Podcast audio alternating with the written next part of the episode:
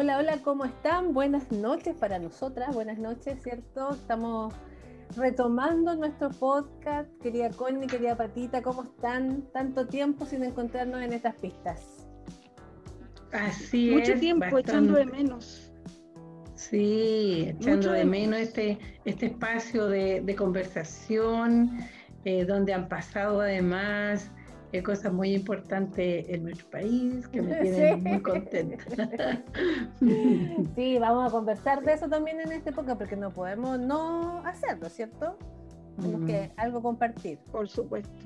Sí, pero hemos Mm. estado ausentes por un tiempo, tomándonos una, una semana o no sé, meses, yo creo, desde el último podcast.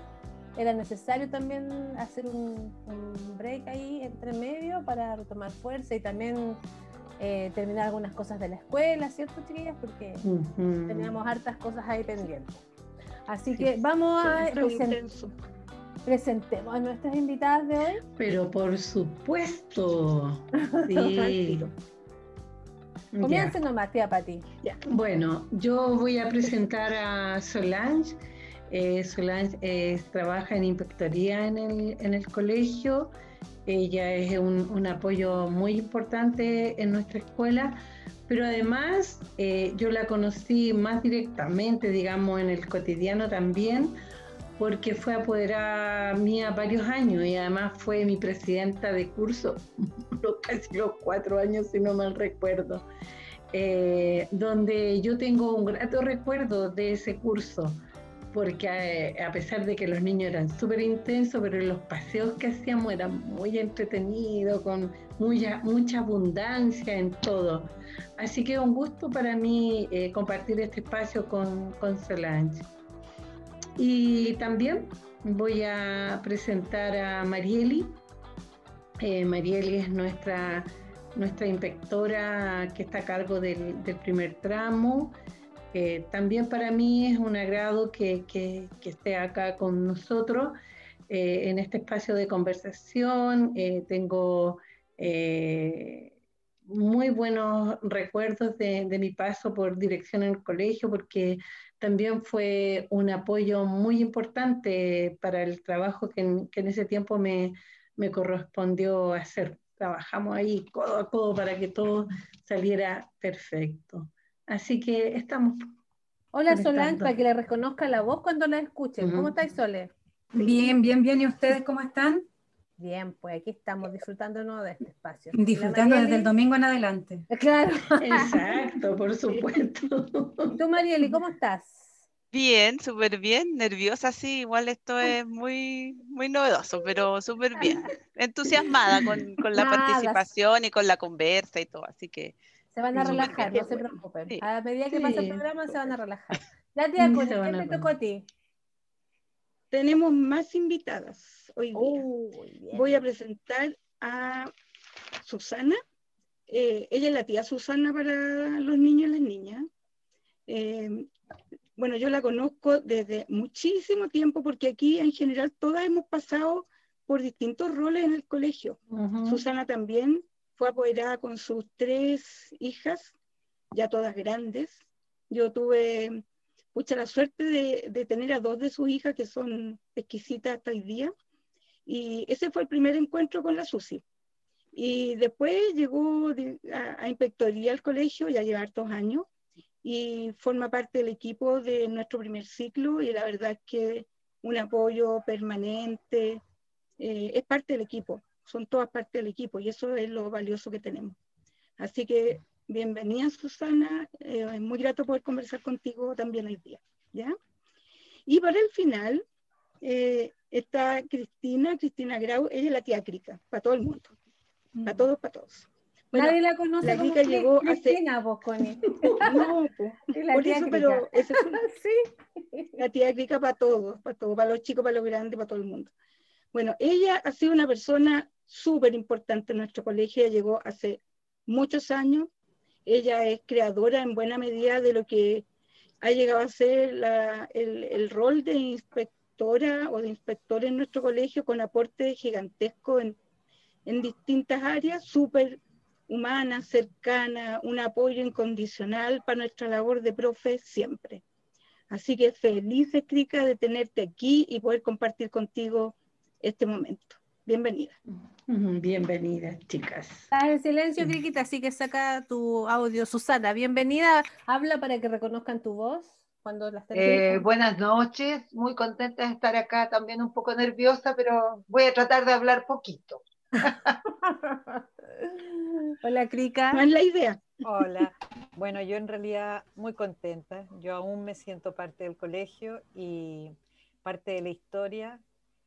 Las palabras de la Connie me, me da un poco de pudor, pero creo que así como yo aporté el colegio por su forma de trabajo y su forma directa, humana, y en el periodo que yo llegué al término de la dictadura, me aportó en crecimiento personal y profesional tremendamente. O sea, nunca había trabajado a cargo de equipos donde todos sumábamos, todos teníamos opinión y podíamos ayudar a formar este tremendo colegio, con sus pros y sus contras, pero pudimos hacerlo y en equipo. Eso es lo que más yo puedo rescatar. Es como lo que hemos sacado de, cada uno de los podcasts. Finalmente llegamos a la misma conclusión, que el trabajo en equipo es el que enriquece eh, este proyecto que tenemos maravilloso en el colegio, como dices tú, con pros y contras que se dan de cualquier parte, pero que todos trabajamos para que, para que crezca este proyecto. Así que gran valor. Muchas gracias por estar aquí todas ustedes, chiquillas. Gracias a ustedes por invitarnos. Sí. Eso, eso. como se han dado cuenta, el podcast de hoy, sí, pues, como se han dado cuenta, el podcast de hoy vamos a conversar acerca de inspectoría en nuestra escuela que mm, ahí vamos a ir contándoles eh, cómo, cómo, nace tal vez, eh, cómo se conforman los equipos, cómo funcionan, qué función tienen en nuestro colegio, que tal vez es muy distinta a la que se conoce habitualmente. Pero antes de eso, de entrar de lleno, todos hemos dicho que algo pasó el fin de semana. Eh, hoy día en Chile es 28 de octubre. Porque esto puede escucharse en cualquier minuto del 2020. Estamos todavía en pandemia, estamos saliendo, estamos en la fase 3 acá en la Florida, que la mayoría somos de la Florida, ¿cierto? No, Peñalolén, por allá. Bueno, ya, ya había salido. Peñalolén. Claro, pero este domingo 25 ocurrió un, hito importante en nuestro país, ¿cierto? Así es. ¿Qué sucedió, tía Patti? ¿Qué sucedió? No, está en silencio, tía Patti, tiene que poner su micrófono. Ya, hicimos, se hizo una consulta a nivel nacional donde había que elegir entre eh, crear una constitución nueva o rechazar y ganó el apruebo. arrasó, digamos. La verdad, sí, arrasó en realidad porque sacó casi un, con los votantes que hubo, un 80%, casi un 80% de aprobación y había otra alternativa que tenía que ver con que si era una convención mixta, es decir, habían eh, elementos de los partidos del Congreso, sí entiendo, o una convención constitucional donde eh, vamos a elegir personas independientes que puedan participar en esta. Sí que la verdad es que ha sido un tremendo alegrón.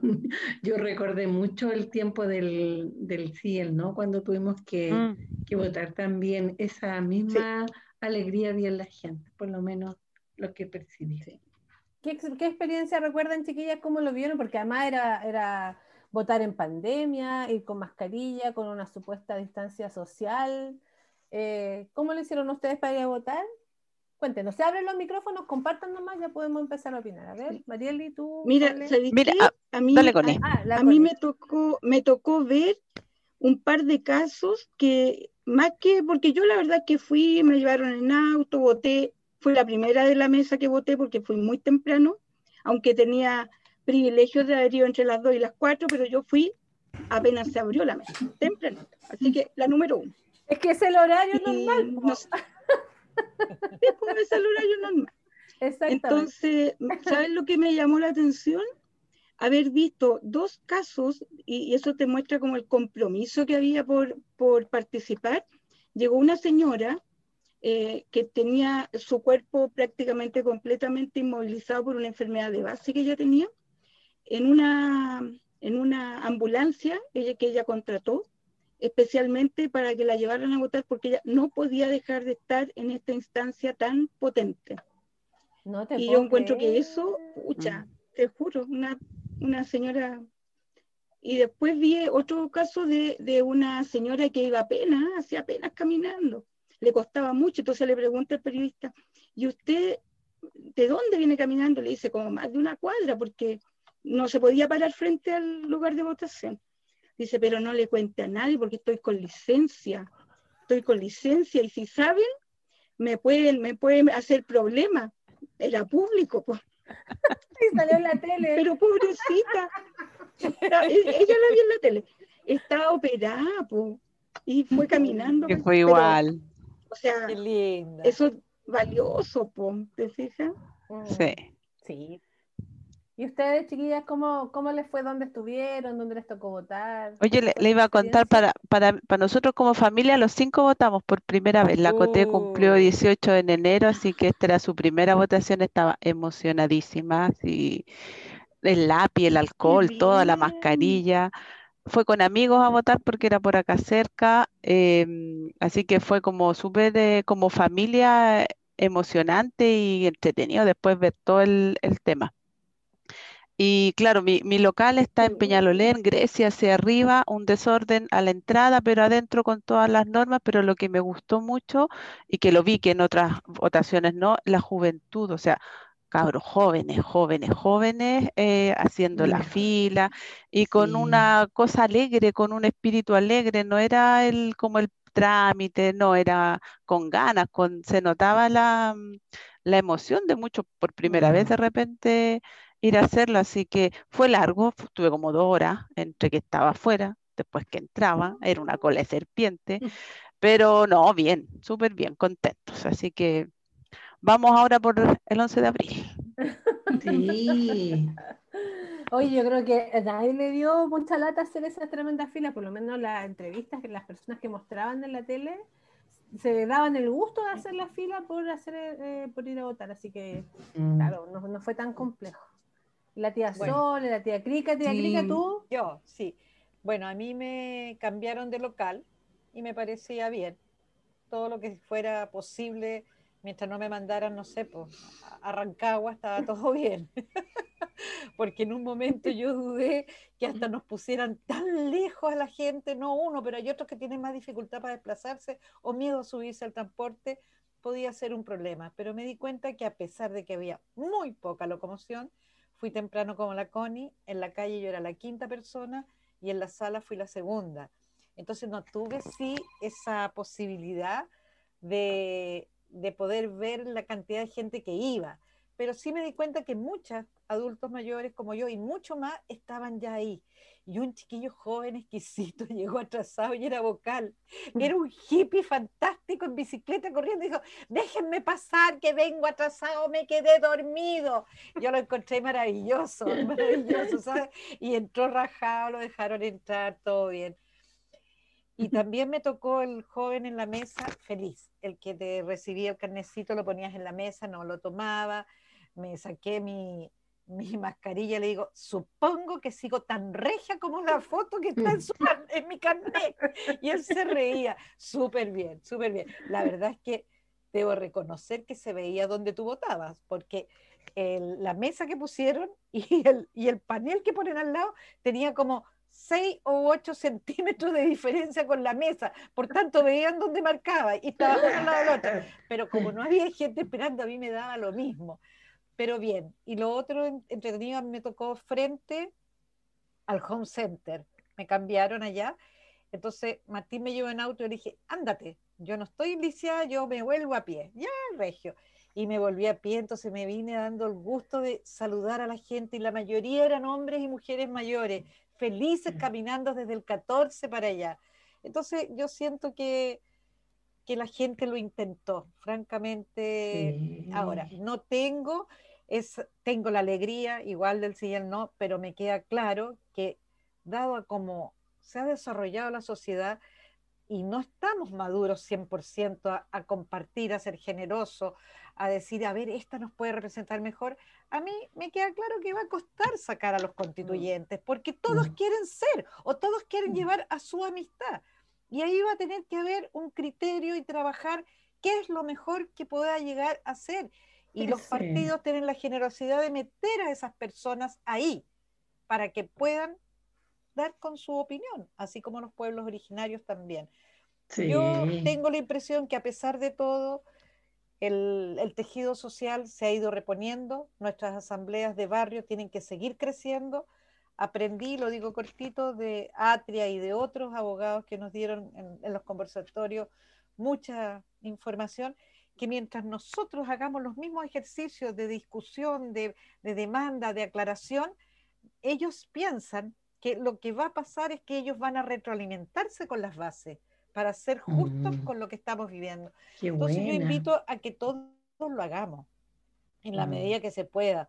O sea, 15, 20 personas que puedan mandar su opinión, yo creo que es muy importante. Entonces yo estoy Mm. contenta porque esta es mi última oportunidad de participar en algo así, pero para muchos la primera y última también, porque las constituciones no se hacen cada 10 años. No. No. Entonces este es un avance tremendo. Igual, aunque no logremos todo, es un avance tremendo. Lo que más nos quedó claro de los abogados, y termino, es que una cosa es proyectar leyes y otra es hacer la regla- reglamentación para que se cumplan. Tú no sacas nada con decir que el agua es de todos si después vienen otros y la compran. Eso es todo. Estoy feliz porque la juventud es la que la va a llevar y ojalá jueguen su rol. Así es. Nada más. Gracias. Sole, usted que estaba pendiente y después la tía Susana Sí. también pues.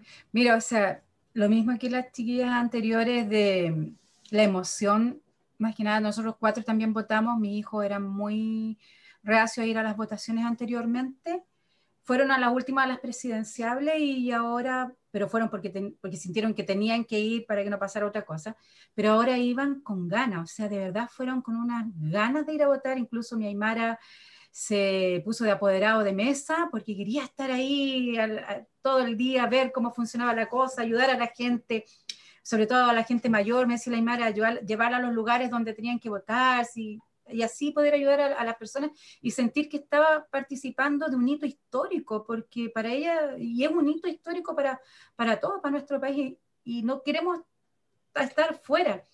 Luego de esto, o sea, la celebración, la sensación que había a nivel nacional, donde tú ibas, era una sensación de agrado. Nosotros salimos en la noche y con las mascarillas, obviamente con las precauciones que hay que tener por, por- por el problema sanitario, pero fuimos en familia y a- al 14 de Vicuña, en realidad fuimos a- ahí al 14.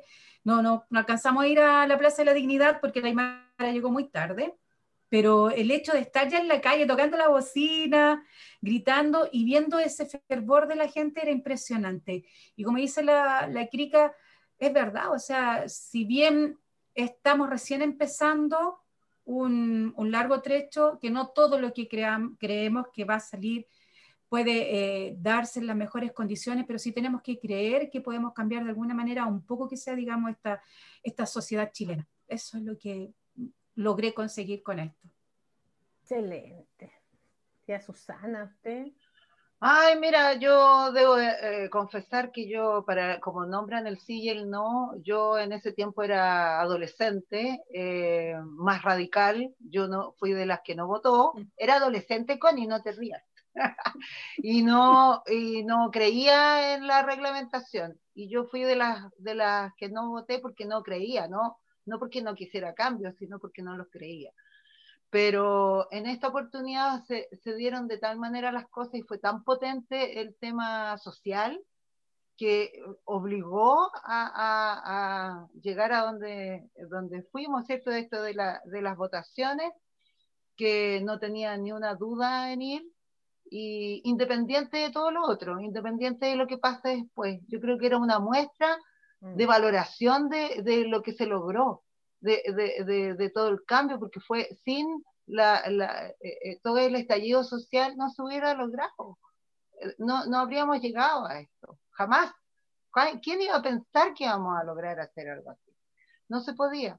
Entonces no tuve ni una duda, caminé 50 minutos para ir a votar y me devolví otros 50, 60 me demoré porque venía en su bien, pero feliz igual, súper bien, súper contenta y también la celebración, estaba cansada porque había caminado mucho, pero tuve que salir igual porque no podía no participar y ir con todas las medidas de seguridad, ir y, y, y ver a toda la gente.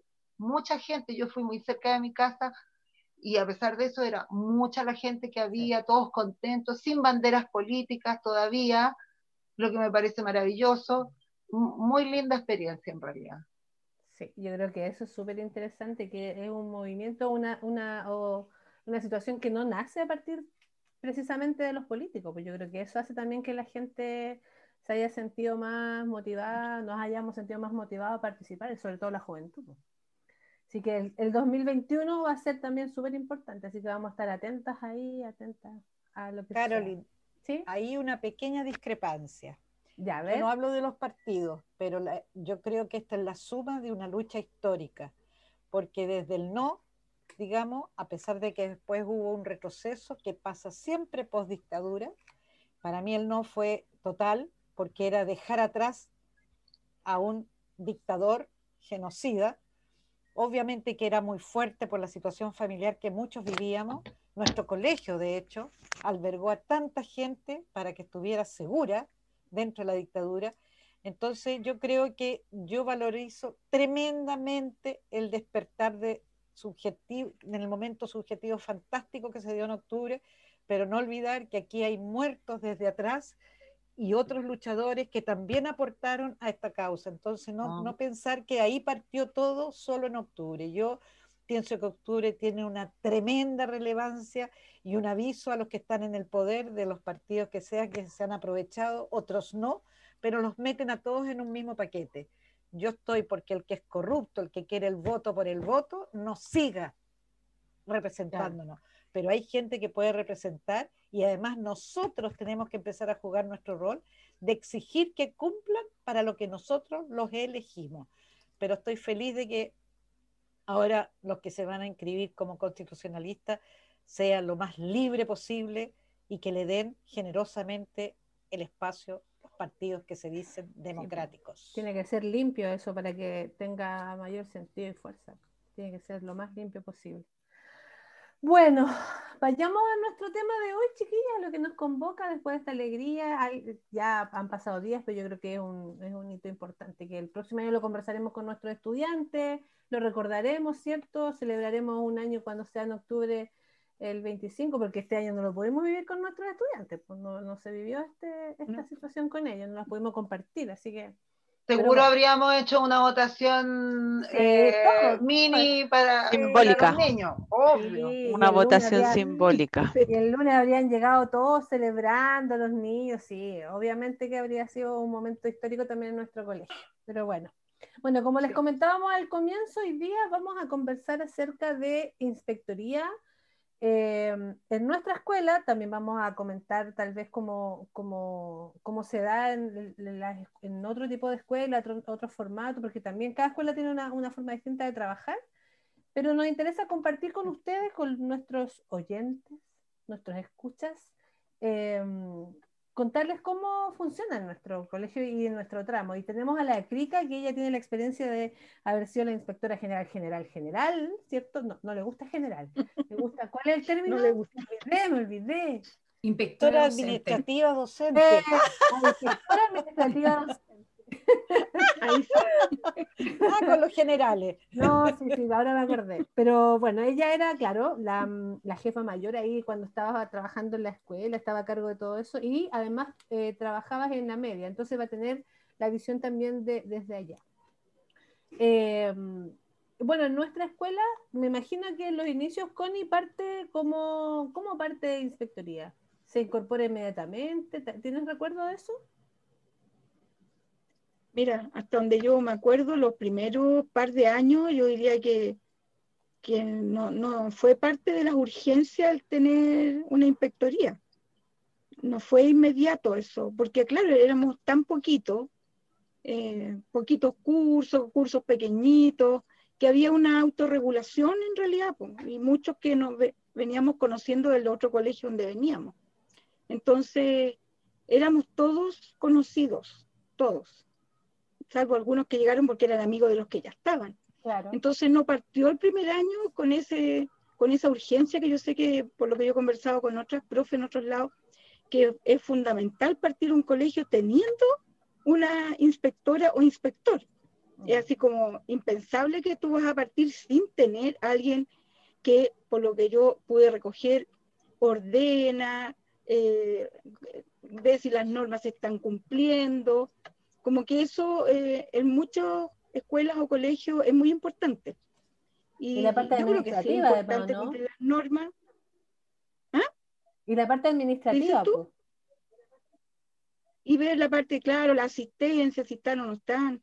Y yo creo que todo eso es necesario, yo no digo que no. Yo de hecho vengo de un colegio donde era extremo el tema de la inspectoría, esa fue mi experiencia de estudiante.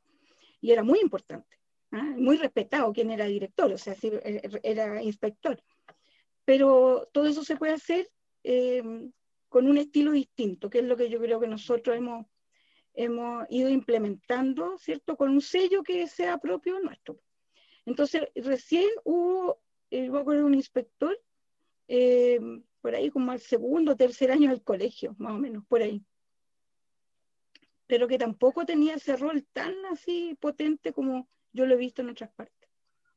Y se fue armando de a poquito como de autoridad, ¿cierto? Como tal vez el, tema administrativo se ha puesto más complejo con el tiempo, como que estos últimos hay harto papeleo que hacer, harta cosa como más administrativa, ¿no, mm. Mariel y la chica que tienen como más experiencia en eso? Que, que antiguamente, tal vez, antiguamente era como más controlar el orden, las normas. O sea, claro, yo creo que en todo ámbito, en todo ámbito se ha, se ha vuelto más burocrático este este sistema y eso obviamente nos ha involucrado a nosotros como, como la parte de, inspectoría. Porque, mm, claro, la, la CONI habla de, administrar, de ordenar, hay que tener un panorama general, pero hay harto papeleo de por medio y que tiene que ser así a tabula rasa, como, como dice el libro, el párrafo tanto, el documento tanto, que lo reforman un día y al otro día viene reformado nuevamente. ¿Cuántas veces nos pasó con el, famoso formulario número uno, que eran como 10.000 copias? Eh, claro, pero hay harta cosa que administrativamente uno debe manejar para poder eh, realizar bien la pega. Y aparte está lo que dicen ustedes también, el sello, que eso marca la diferencia, yo creo, porque como teoría, toda inspectoría debiera realizar una misma labor. En el cómo lo hacemos es donde está la, donde se marca la diferencia.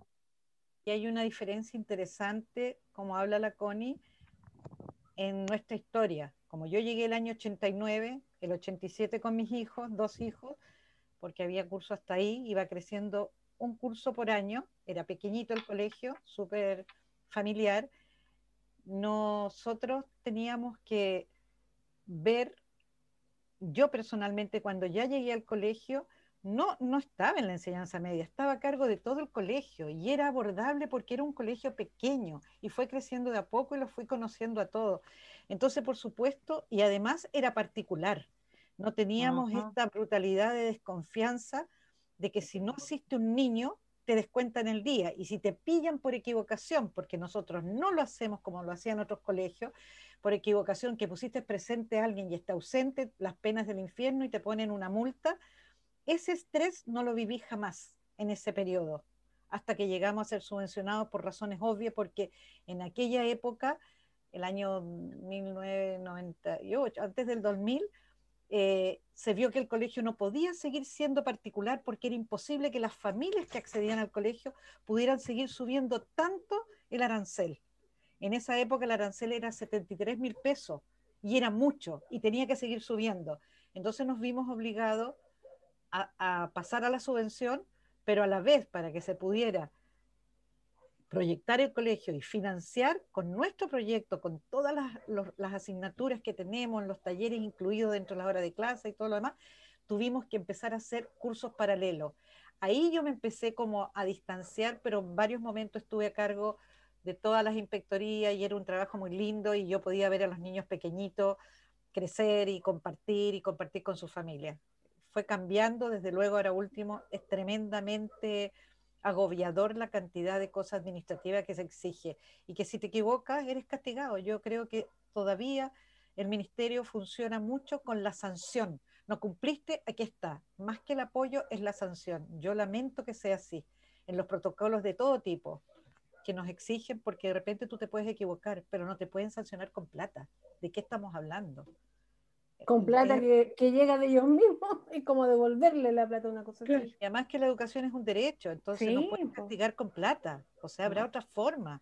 Acompañarte en el proceso, ponerte profesionales al lado, no sé. Es otra Porque es forma. súper complejo para una escuela pagar una multa, pues las deja súper desfinanciadas.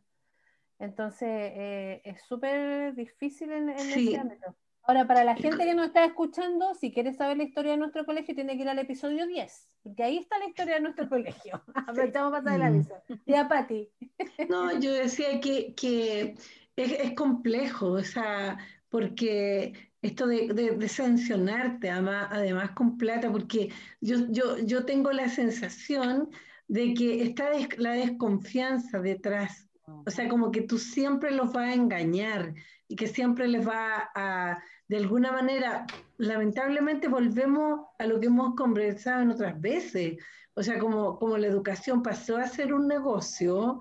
Entonces, en la tabla rasa es para todo. Y el colegio nuestro nunca hay, eh, digamos, no hay nadie, un dueño particular que esté lucrando con esto. Entonces, pero como, como el las leyes son para todo y la desconfianza es para todo, entonces, claro, es complejo. Yo, yo he sentido, no, no solo en, en este ámbito, sino que en general en todo, que esto de tanto protocolo y de tanto papeleo está como, como la, perdón, esta de la desconfianza detrás, o sea, Y termina agotando esta cosa finalmente, como, como vigilando siempre, así como, como el profe no va a cumplir, el profe no va a hacer, el profe no, no va a pasar bien la asistencia, no va a aplicar bien el protocolo, entonces lo castigamos y donde más le duele es la plata. Claro. Porque, Claro, el problema, exacto. Tú dices, el problema, ¿sabes lo que yo siento? Que hay una indolencia por parte del, de, digamos, de, la, de las ramas mayores como del ministerio. O sea, no ponerse, digamos, que el castigo económico en el fondo es un castigo hacia los niños, ni siquiera es tanto para el colegio, porque los más perjudicados son los estudiantes. Los y las estudiantes frente, digamos, a, la, a las penas que, que pone el ministerio frente a la parte administrativa. ¿Me entiendes? O sea, no, no es capaz de ver la parte humana que hay, digamos, en los colegios, los trabajos que se hacen con los estudiantes. Y a mí eso me parece vergonzoso. Hablamos de multas Mm. consistentes, o sea, no es poca plata, es mucha Sí. plata, cualquier ¿Se multa puede dar un ejemplo, por ej- ¿Se puede dar algún ejemplo de alguna multa? En este momento ¿Más no me menos? acuerdo. Más o menos, la crica se debe La clica acordar. puede saber. Sí. Estás en mute, Crica. Yo me acuerdo que alguna vez, parece, cuando nosotros recién pasamos a ser su- subvencionados, teníamos que llenar el libro y nosotros no teníamos, ¿se acuerdan? Que no teníamos Sí. ese hábito de llenar el libro. Mm, y nos cuesta todavía. Sí, todavía cuesta. Sí. Bueno, yo creo que eso tenía que ver con que éramos un poco más relajados. Eso es cierto porque eso siempre debió ser. Y otras multas que tienen que ver con otras cosas. Por ejemplo, cuando estábamos en situación extremas de económica estos últimos 10 años, no pudimos arreglar una de las veces un ascensor. El ascensor costaba 2 millones y medio arreglar y la multa costó alrededor de 3 millones. Total, Mm. tuvimos que pagar 5 millones y tanto. Eso eso yo veo que en realidad no es que haya mala voluntad. Yo creo que se trabaja de manera independiente seguramente en el ministerio la parte punitiva de la plata administrativa. No piensa que somos colaboradores del Estado y que esa plata en vez de gastarla en eso la podemos gastar en material pedagógico. Oye, y, es, y, humanos. es- ¿y no hay derecho a apelación? Sí, sí hay, pero Ah, ya, pero no como, te, como, te, como te dan plazo para que lo hagas, pero no teníamos las plata Claro. y, lo íbamos, y lo íbamos a hacer en enero cuando nos llegara una plata, nosotros probablemente cometimos el error de no avisar de que estábamos, pero ellos nos dieron un plazo. Al 31 de Mm. diciembre tenía que estar y nosotros recibíamos la plata en enero de un Mm, préstamo que habíamos pedido. Bueno, así se funciona cuando Sí, no, se, no se tiene un, como un derecho adquirido la educación gratuita para todos y de calidad. Sí. Oye, pero este formato como punitivo es como el que uno, yo por lo menos tengo recuerdo en el colegio, de la inspectoría, pues esto de estar revisando en la entrada, en la media yo usaba delantal, que usáramos el delantal, como ese recuerdo tengo yo de, de la función de inspectoría, de estar preocupándose los varones que no tengan barba, y que el pelo arriba de la camisa, ¿cierto? Y al El llegar al largo de la falda. el, o Ojo. sea, el jumper, yo usaba jumper. Sí. El jumper, sí. Entonces es como ese A la es el rodilla, concepto. más abajo. Sí, y uno se lo doblaba, Cuatro se lo dedos. doblaba, pero uno se la doblaba, ¿no? Sí. Para que quedaba más Y después lo soltaba. Sí, pues, Sí, si había obvio. técnica. había No, técnica. yo, yo lo usaba como siempre fui media, me cargaba que me mandaran, eh, lo usaba, eran cuatro dedos debajo de la rodilla, entonces yo lo usaba al tobillo, por decirte así, media rodilla, entre rodilla y No. tobillo, muy largo, para que no me molestaran así, porque ya era, era el, el- te, te tomaban la medida, así la inspectora. Así Señorita que yo dije, Bustamante. Chao, claro, hasta casi era como vestido largo el jumper, para que no me molestara. Así que supongo que en tu, en tu inspectoría tú actúas, pero muy consecuente con los rebeldes con causa. Absolutamente, nunca me he fijado, sería incapaz de medirle la basta No, no, a alguien. No la- solamente la basta, en otros aspectos. No, te digo, por supuesto, claro. No, me, me cargaba. Yo Claro, estudié en un liceo grande, po, Mm. entonces las inspectoras eran muchas y te, te mandaban a lavar la cara si, te, si estabas pintada. Las uñas pintadas, ni una posibilidad de usar uñas Claro. pintadas, nada. Pero esa, esa. Pero aún continúa. existe. Esa Sí, realidad existe y más continúa. cerca de lo que uno cree, uno que Sí, tiene exacto. sobrinos por aquí, sobrinos por allá, Sí. hijos de amigos, no sé. Tú ves lo que decía la Sucia el otro día, "Ah, yo soy col- trabajo en, en colegio, soy inspector. No, yo siempre digo, soy educadora de párvulos, pero trabajo como inspectora. Yo Siempre aclaro mi- Yo mi profesión. siempre lo mismo. Eh, y, te- y el mismo mensaje, así, ah, usted es la que pone el, la- casi, ca- casi la vieja bruja. Típico. No, y ahí hay que entrar, si quieres, Sí. a conversar que no, trabajo en un colegio diferente. bla, bla, bla, bla, bla, bla. Hoy si no, se quedan con la idea de la vieja bruja. Pero claro, e- esa realidad de aún existe y de verdad que a mí me encanta trabajar en el colegio por, por cómo se trabaja Claro. porque no sé si sería capaz de, de estar controlando el corte de pelo, el, el color, la uña, eh, si viene Que no con la pareja, cinta azul, que no porque en o blanca, pareja, que no, claro.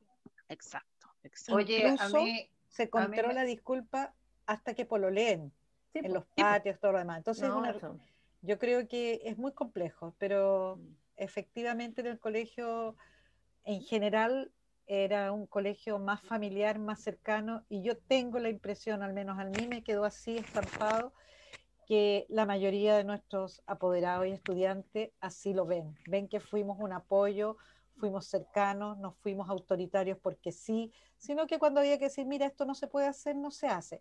Ay, tía, me decían, pero hazte, hazte la loca, como que no nos ves y déjanos copiar. No puedo, chiquillo, eso sí que no me lo pidan. Voy a estar más atenta ahora que me dijeron. Entonces, es un diálogo diferente con la juventud y con los niños. Y O sea, no- nuestras inspectoras no asustan a nadie, pues, crica. Lo- ¿Cómo? Uno le dice a los niños, nuestras No. inspectoras no asustan a nadie. Uno dice, te vas a a la inspectoría.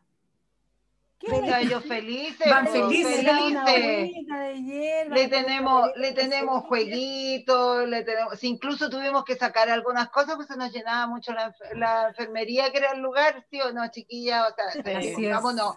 Pongámonos, serias acá, porque viene la inspectoría, claro, y no, Sí, no. pero, pero como dice la, la Krika, es sí, la, eh, la confianza y el cariño, o sea, es como, yo llegué como apoderada, que dice, fui apoderada de la Connie, de la Patti, y me enamoré del colegio. Eh, así como si yo me enamoré del colegio, de su forma de ser, cómo formaron a mis hijos y también cómo los formé yo. Entonces, eso es lo que yo quería para mis niños, ese era el colegio que yo quería. Yo veía, por ejemplo, a la tía Krika, cómo era de inspectora y me llamaba mucho la atención lo amable que era, lo acogedora que era con uno cuando querías ir a plantearle algo, conversar de tu hijo, de tu hija. O sea, eso yo no lo vi en otros colegios. Por ejemplo, el colegio que yo, que yo estudiaba lo mismo. O sea, la, la inspectora era la que te ponía la anotación negativa, la que te suspendía o te llamaban el apoderado. Era, era casi el terror de juntarte con la inspectora. Acá no. Entonces, cuando a mí me dieron la oportunidad de, de, de incorporarme al colegio Raimapu como trabajadora en, y en este caso en inspectoría, yo saltaba en un pie feliz porque sentía que era el trabajo que quería toda mi vida, o sea, estar primero con niños, segundo, el, el ambiente que se daba es un ambiente totalmente humano y los niños recogen ese ambiente, o sea, te, a uno como tía inspectora, los niños te quieren mucho, confían mucho en ti y, y hay una, quisiera contarte una anécdota súper cortita, Dale muy simpática, que es con un chiquito de tu ex curso, que fue muy, ¿Del muy mío? simpática. Sí, de tu curso, Ya. un chico de tu curso, del cuar- que ahora debe- debería estar en el sexto. Sexto. Sí, él le sacó la comida a una compañerita. ¿Te recuerdas? ¿Te reíste? Ya. Le sacó la comida a su compañera y lo mandaron a inspectoría al chico. Entonces él llegó que lo que su tía lo, lo, mandó a inspectoría porque le quitó la comida a su compañera. Yo le dije, ¿tú le sacaste la comida? No, tía, yo no lo saqué. Y, y que la tía Caroline no le creía que él le había sacado la comida porque su compañera mentía.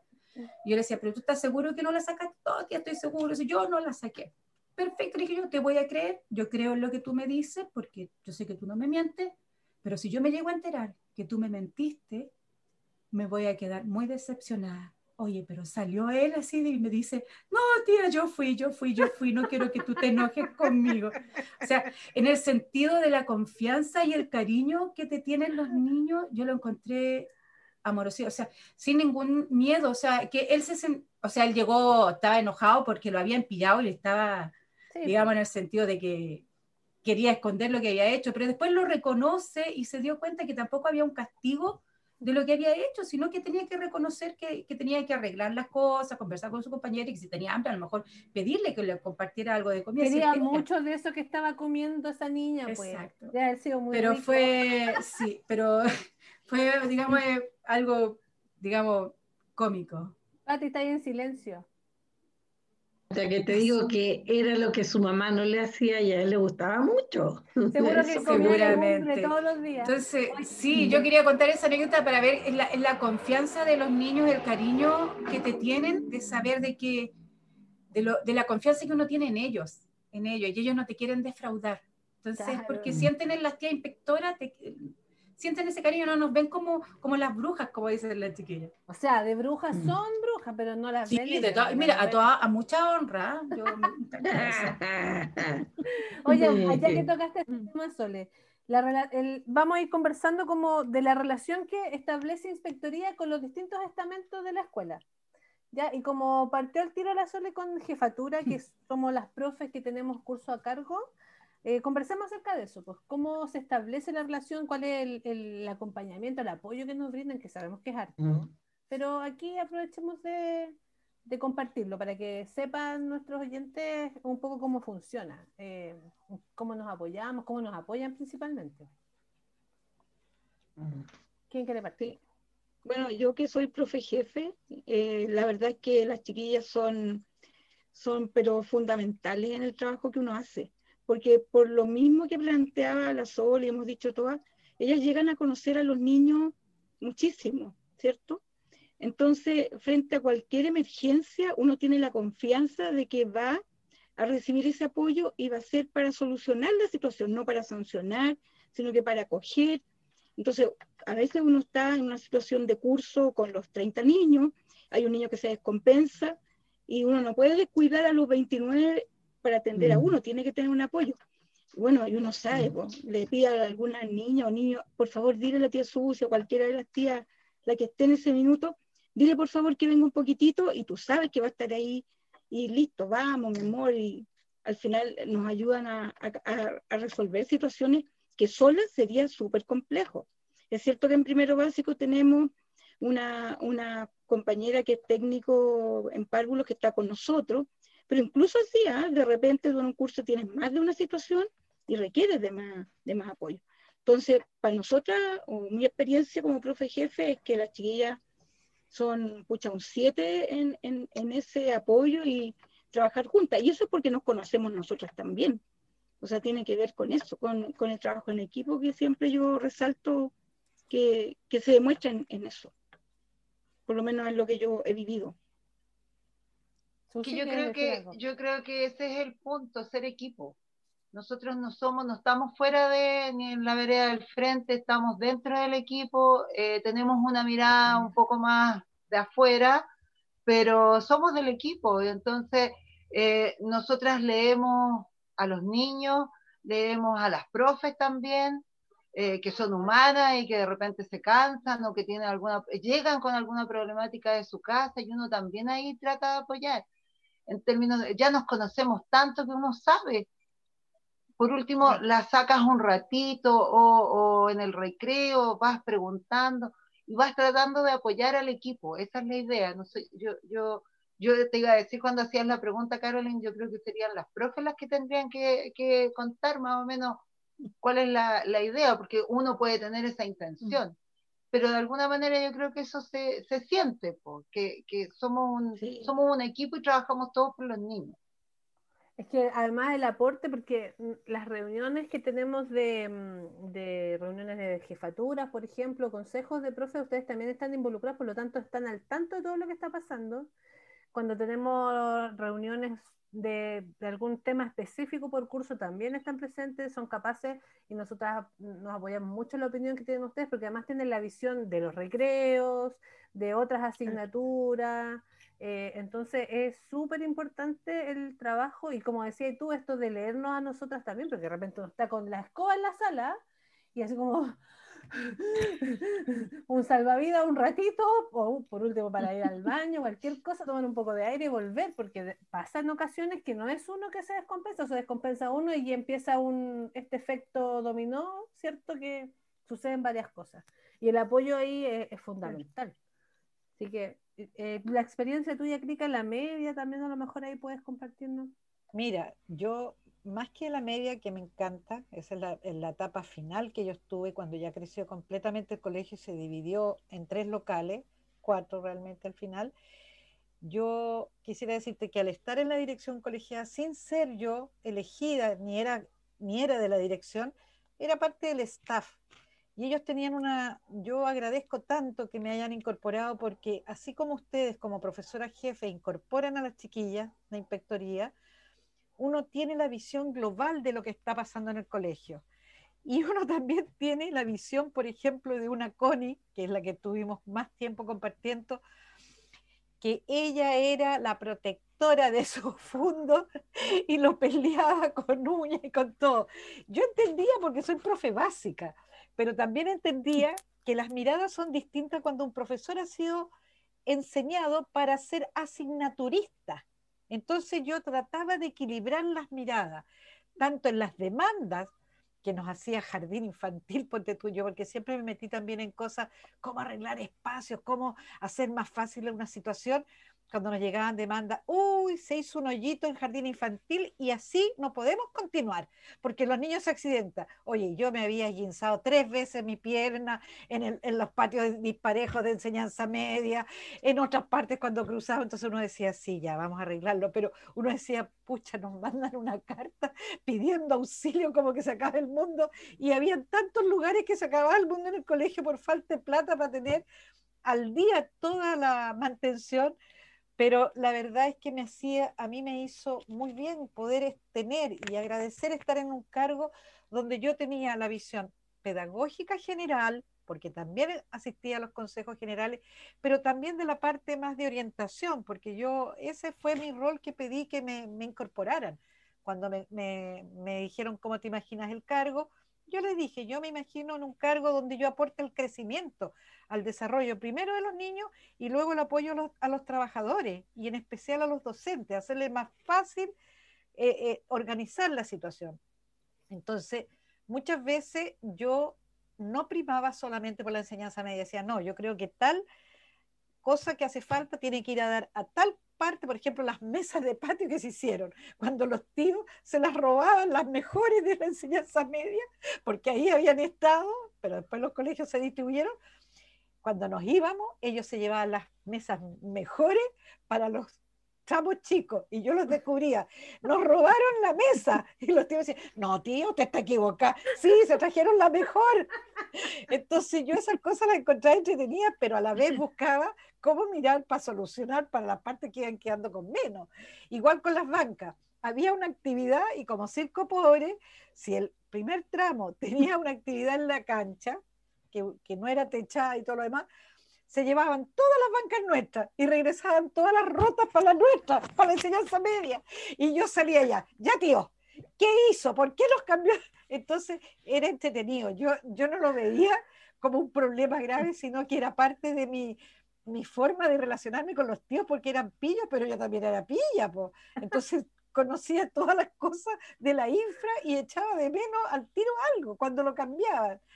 Entonces yo tuve la suerte de estar en un cargo donde podía mirar desde arriba, conociendo las falencias que teníamos en cualquier aspecto y cómo ayudar a resolverlas. Y eso es muy tremendo, muy tremendamente gratificante porque uno se siente aportando como lo haces en tu casa, cuando Mm. tienes que resolver y priorizar.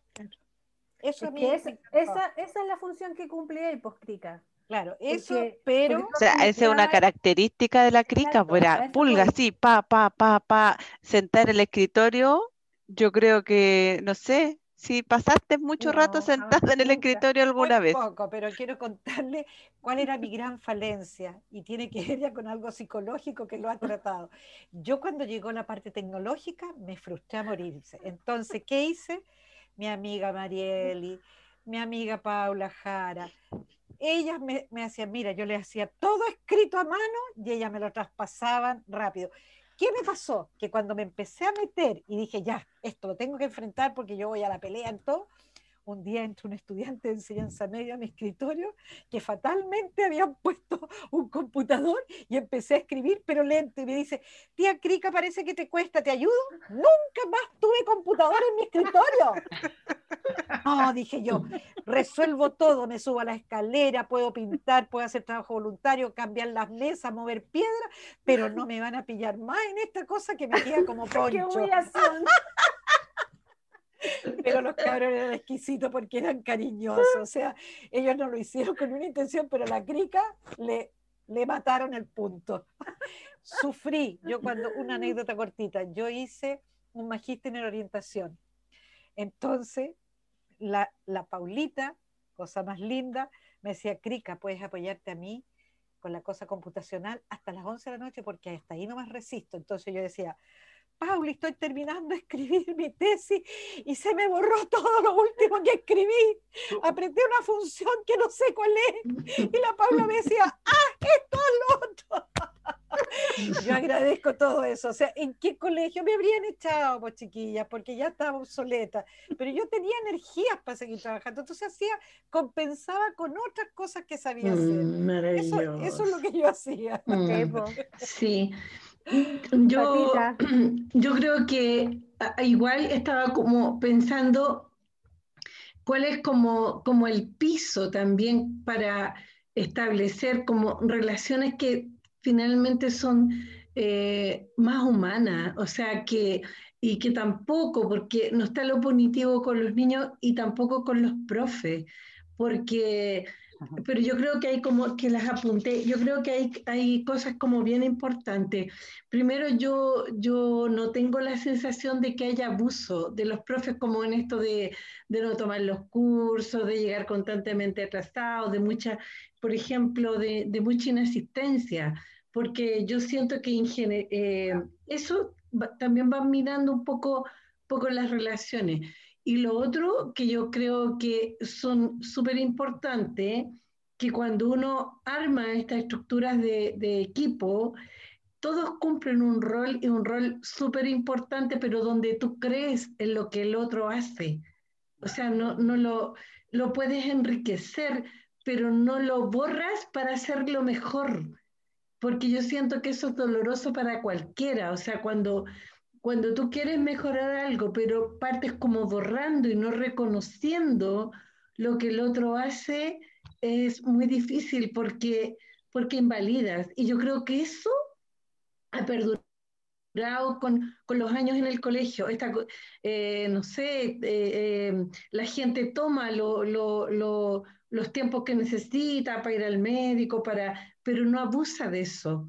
Entonces eso, eso es un piso súper importante. O sea, a mí me llama la atención, eh, con la cantidad de años que llevo en el colegio, que la gente todavía llega temprano al colegio a tomarse un cafecito. O sea, yo de hecho, yo llego antes, llego un cuarto para las ocho porque me gusta llegar a conversar y habemos, a veces está la mesa llena con gente que llega antes, que llega a conversar, a tomarse algo calentito para, para, mm, para después continuar, claro. Entonces, tú no sientes que tú lo vas a hacer mejor que el otro, no, porque el otro está cumpliendo un rol distinto. Entonces, eso también descongestiona, descongestiona, y no te llevas todo el peso. Y yo creo que esos son, son pisos súper importantes. eh, muy valioso para y, y, son como parte de la escuela que, que dejó la crica en este caso, porque ella es nuestra nuestra mentora, por así decirlo. Si, si de ahí, de, ahí viene como nosotros seguimos formando y echando raíces, esa linda palabra que dijo la, otra vez, echando raíces con, con, otras personas que se fueron incorporando al equipo. Yo partí sola, creo que estuve un año sola, ya no lo recuerdo bien, pero eran cuatro cursos solamente.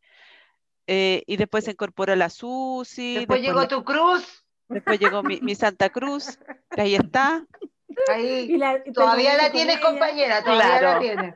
Y, y, la Sole, y, y, claro, y hemos seguido una, una, línea de trabajo que viene de ahí porque yo no sabía ser inspectora, yo tenía... Esa es la inducción, pues, Mariel. Exacto, exacto, y, quedó, y, yo creo que quedó en los tramos en general, porque tenemos una, o sea, compartimos con la Mariela, con la Crica mucho tiempo ahí también en la media mientras se terminaba de construir el, el primer tramo pero yo creo que de verdad eh, por ahí va la línea que, continuamos y que queremos seguir manteniendo y que con dificultades, como se ha dicho, eh, la podemos seguir manteniendo. Y es lo valioso que, tenemos.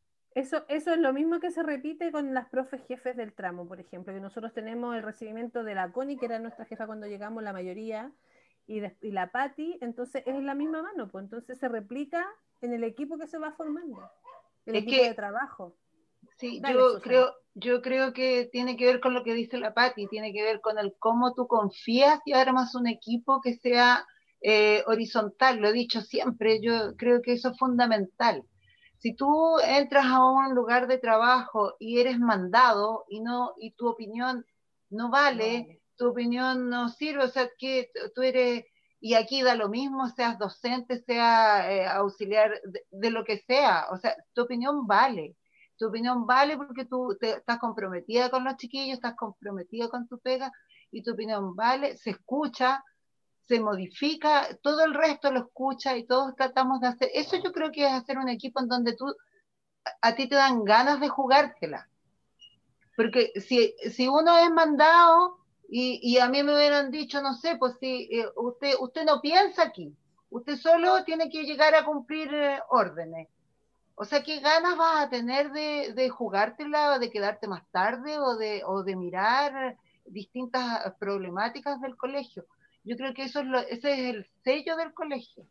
Eh, y como dice la Marieli, la CRICA es nuestra mentora porque nuestros hijos fueron, eran, la inspectora era la crica, Y jamás claro, y, y, nunca escuché que dijera, uy, me mandaron a hablar con la tía crica, así que susto. Jamás, jamás. No, no, no, no, era esa la línea. Entonces yo creo que es un, es un tipo de trabajo que yo creo que tenemos suerte de tenerlo y no tenemos que perderlo, porque yo no me voy a poner a retar a nadie, eh, imagínate cómo, yo menos. ya no sé.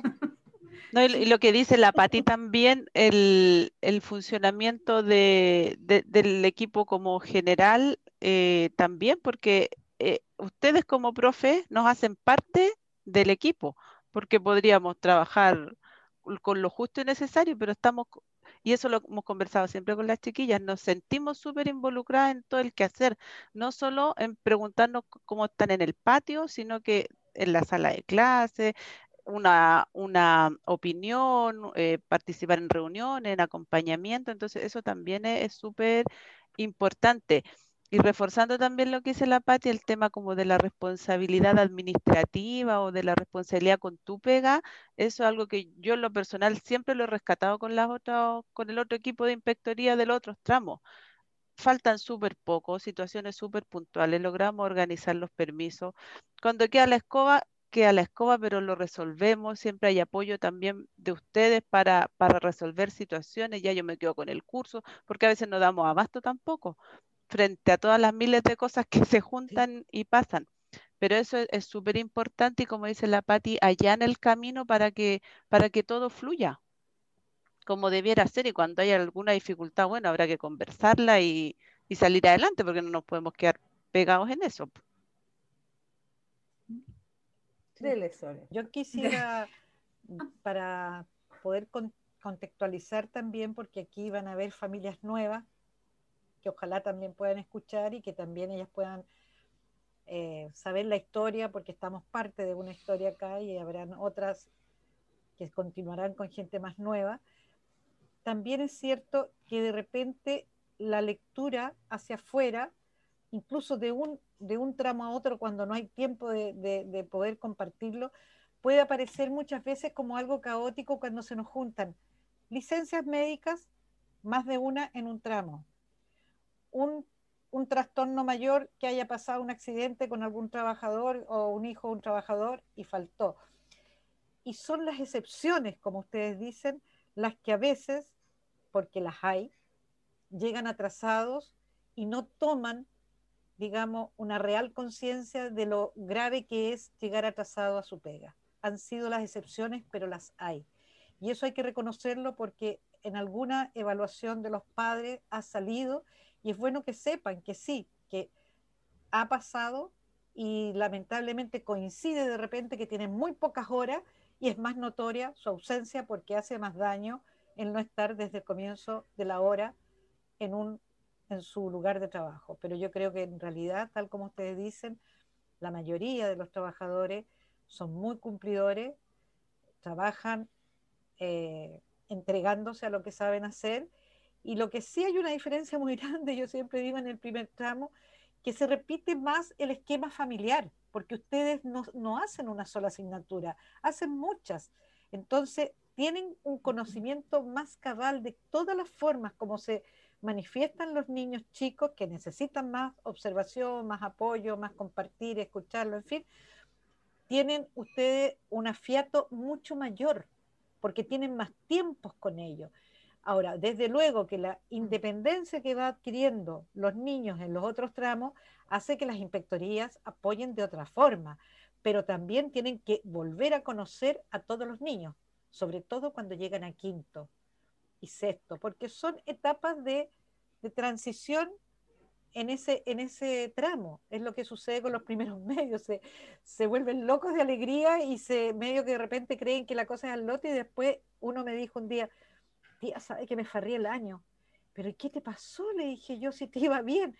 Es que, tía, encontré tan fantástico esto que estudié menos, pues creí que era más fácil, así que me, anduve desconcentrando y estoy pasando ras, ras, era una niña, y, como me lo farrí estoy pasando re mal, pues no sé cómo hacerlo, no sé si ahora estudiar menos, menos, menos para repetir o, o asumo lo que me pasó y paso de curso. La encontré tan honesta, tan honesta que yo dije, ¿en qué lugar te dicen algo así de directo? Pero es así, ¿te fijas? Y obviamente que a ustedes como primer tramo, los padres las tienen que echar de menos muchísimo en el que sigue. Y es natural, porque ustedes han sido cuatro años todas las, que estamos aquí presentes, están ustedes ahí presentes, han estado con ellos constante. ¿Se fijan? En cambio, en el otro tramo son diferentes profesores y de repente cambian de tramo, incluso porque son profesores que son de asignatura y pueden hacer en básica y media. Entonces, creo que es un plus que les hace muy bien de la etapa apego, pero ya en cuarto tiene que haber etapas de desapego, porque si no en quinto lo pasas mal. Ahora, lo que está muy entretenido en el colegio es que al fin tenemos patios comunes. Los niños pueden entrelazarse, pueden visitarse, pueden ir a un CRA común. O sea, yo creo que las condiciones físicas del colegio ayudan para este gran, gran volumen de alumnos. Recuerden que antes teníamos un curso por nivel y ahora son dos cursos por nivel. Entonces, la verdad es que los tiempos cambian, pero lo que me da mucho agrado escuchar es que uno sigue pensando que uno lo puede hacer de la manera más humana, persuasiva, con una reglamentación, porque tenemos que educarlos, no podemos ser la tía sociamiga, pero buscándole la salida a las diferencias de caracteres que tienen los niños y también los apoyos hacia las familias. Yo creo que nosotros hacemos mucho esfuerzo por ponernos en el lugar de una familia que pueda tener un par de niños con alguna dificultad no es fácil que lo enfrente la familia, por tanto nosotros tenemos esa posibilidad y sé que ustedes lo hacen, que brindan ese apoyo para hacer más llevadera la, situación pedagógica y la estadía durante el día en el colegio. Y eso es un logro no de un día para otro, eso se cosecha con tiempo. Entonces, yo estoy, yo soy, estoy muy contenta de haber trabajado en el colegio y especialmente, bueno, con Connie, que la conozco tanto, con Patti, tuvimos muchos años, pero también con el equipo de inspectoría. Yo intenté que fuéramos equipo, que nos pusiéramos en el lugar del otro, que nos pudiéramos ayudar en las expertices que unas tenían más que otras. Y creo que eso en general se logró bastante. Y yo... Oye, la Crica nos conoce tanto que tú fuiste la primera que en el colegio supo que yo estaba embarazada, ¿te acuerdas de eso? Para nada, pues si estoy viejita. no, no, oye, la Crica... A mí me costó mucho tener huevo, entonces fue un, un, trabajo súper arduo y, cuando yo me enteré y estaba vomitando en el baño, estábamos al frente. Y salgo del ah. baño, no, yo estaba vomitando dentro, la crica me dice, ¿estás bien, Carolina? Y yo salgo, Dios, no, no me siento muy bien, me dice, ¿estás embarazada? ¡Qué buena! yo digo, sí, no le cuentes a nadie porque nadie sabe todavía, porque llevaba poquito tiempo. Oh. Sí, me miró y se dio cuenta el tiro que estaba embarazada. También me di cuenta. Ah, dale, ah, sí. También me di cuenta cuando estaba embarazada la Angélica porque dijo qué horror el olor a esta cera, que era espantosa. Era una cera va, que la pobre Connie se moría en reunión, que era una cera demasiado mala, barata y daba un olor espantoso. Y esta pobrecita dijo: Yo no voy a poder seguir en esta reunión porque me molesta. Entonces dije: Tú estás embarazada. Y estaba embarazada, la, la Angélica. Así no conoces. Ahora sí, Sole. Sí, no, más o menos para eh, complementar un poco lo que hablaba la Patti sobre el apoyo de la, desde inspectoría hacia, hacia las profesoras. Claro, tiene que ver, como lo decían las chiquillas, de, digamos, e, esa confianza que, que ellas tienen en nosotros de poder eh, organizarnos cuando están con alguna situación compleja, ¿cierto? Y lo otro que, que, quería resaltar yo es, por ejemplo, cuando llega algún profesor o profesora nueva al tramo como inspectoría nosotros eh, siempre tratamos de hacer la inducción, de acoger a la gente que viene de afuera o no solamente eh, profesores. Y eso eh, les llama mucho la atención que, que, desde inspectoría se haga la inducción, que se, le, que se les llame, digamos, que se les controle bien, que se, le, se les haga con cariño la, digamos, la entrada al colegio. Y eso le, yo, a mí me llama, me llama la atención también de que, que, no pareciera que en todos los colegios inspectoría es parte de hacer inducciones o de hacer acompañamiento a los profesores nuevos dentro del colegio, de hacerlos sentir que, por ejemplo, no sé, ¿sabes qué? Aquí hay café que puedes tomar, eh, ocupa nomás el agüita, no te preocupes, esto es compartido. Eh, eso les llama la atención, o sea, cómo se acoge dentro del colegio. Eso quería hacer más o menos comentar como cuando llega un profesor nuevo al, colegio. Pero eso tiene que ver con ustedes también, porque esa es la dinámica que ustedes han logrado generar. Unas más que otras son muy simpáticas. Claro, bueno, ahí podríamos cuestionar, podríamos hacer acerca de eso. Claro. ¿Ah? Yo paso ahí, pero sí, yo también apoyo, sí, yo apoyo. Pero ustedes me conocen. Tú sabes que es súper divertido porque además los niños saben este, este juego que tenemos entre nosotras, que las tallas que nos echamos a medida que van creciendo, también ellos hacen parte, aparte de eso también. Entonces esa relación que se establece también es súper rica. Ahora hablemos acerca de más o menos qué función o cómo es la relación con los estudiantes, chiquillas. Que también ahí eh, podemos hacer resaltar varias cosas. Ya habíamos hablado de que los niños no sienten esta, que, que es como punitivo, que que no es un susto para ellos decirle que se van a ir a inspectoría, pero, pero ¿cuáles son otras de los roles o funciones que ustedes cumplen en la escuela? Cuéntenos. Ya sustituí que está con el micrófono abierto. La Sole también está con el micrófono abierto. No, pero te nombraron a ti primero. Yo, yo he hablado mucho, ya, pero voy a, voy a, voy a ser súper cortita. En realidad, lo mismo me pasa con los chicos. Ojalá que los chicos piensen que no nos tengan miedo, digamos, y que sea esa como la mirada. En términos de lo que uno lee, eh, yo siento que es así. Y así uno lo intenta hacer. Eso no significa que de repente uno tenga que llamarlos a terreno de alguna manera, pero le poníamos cosas para pintar o algo. Pero no era nuestra idea, no es nuestra función en realidad, para nada. Eh, y a los chiquillos uno los quiere, imagínate, o sea, verlos llegar todos los días desde jardín Y cuando ya empiezan a crecer y en el patio, cuando empiezan a tener conflictos o cuando tienen algún problema, tú empiezas a leer a la gente, empiezas a leer a los chicos y, y te vas involucrando efectivamente con ellos. O sea, eso es inevitable. Yo creo que eso es una parte importante también, porque supongo que lo sentirán los chiquillos, pues, o sea, uno los quiere cuando van a enfermería, uno los trata de atender lo mejor posible, de hecho teníamos problemas porque se nos iba mucha gente a enfermería, la Sole ahí aporta harto en, en el tema de, de acogerlos, eh, teníamos que empezar a hacer como turno, íbamos a poner mesa afuera porque era mucha la gente que le duele la... Claro, claro, porque en el fondo esa era la idea y nosotros entendemos y entendíamos ahí que eh, al que le duele la guatita le pasa algo, habitualmente le pasa algo, entonces tratar de ver, ir a conversar con la profe, qué pasó, y uno se va encariñando con los críos, o sea, es inevitable. Después cuando pasan a quinto, hay un periodo como que se sienten grandes y como que no te pescan mucho, como que no te saludan, ¿ah? pero ya después vuelven. Después vuelven y, y ya grandes en la media, ahora eh, en esta condición especial, uno se encuentra con los chiquillos y te dice, hola tía, cuando ya son eh, grandes y que todavía te saluden, eh, es entretenido y gratificante. Eso te iba a decir porque ustedes igual se encuentran a veces en otros espacios. El año pasado tuvieron la experiencia de ir a trabajar a los otros tramos como inspectora y ahí me imagino que hay como un reencuentro con los niños, ahí ustedes pueden darse cuenta cómo la, la relación que se establece con ellos. Pues. Sole, ya que habló la Susi, te toca a ti ahora.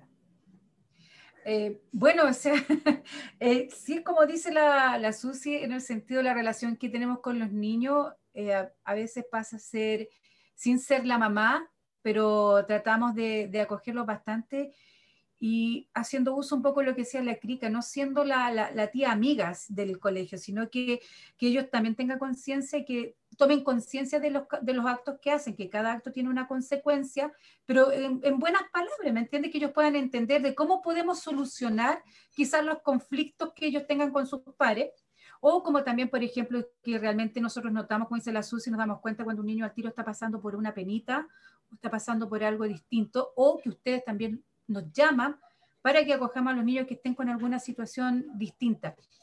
Y, lo importante de esto es que logramos, logramos sacar muchas veces los niños de sus situaciones complejas que están pasando por el momento y son capaces de, de solucionar sus problemas con sus pares y llegar a acuerdos y respetarse, aunque después como a las dos o tres semanas vuelven de nuevo como niños, vuelven a hacerlo, pero ellos tienen conciencia que sí hay un compromiso de por medio y tratan de cumplirlo y eso me, me, me gusta de ellos y el rol que tenemos. Y cada una de nosotras tres tenemos como un rol dentro para los niños, que a mí me llama la atención de eso. Por ejemplo, la tía Pati siempre dice, no, este, la, la, doctora, es como ellos, los niños llaman que en enfermería hay una doctora, a mí me suben de rango inmediatamente, si yo feliz, medicina la saqué en tres meses, así que, pero eh, eh, me encanta, me encanta porque soy su doctora y soy la, la su bruja de, también de, de enfermería. Y, y, quieren, por ejemplo, la, la, tía, a la tía Susana, a la tía Marieli, les encanta, o sea, a nosotros cuando llegan con una florcita, aunque la hayan cortado de, de por el camino, que te llegan con una florcita así que te llevan, ya eh, eh, te, no sé, el corazoncito se te agranda harto.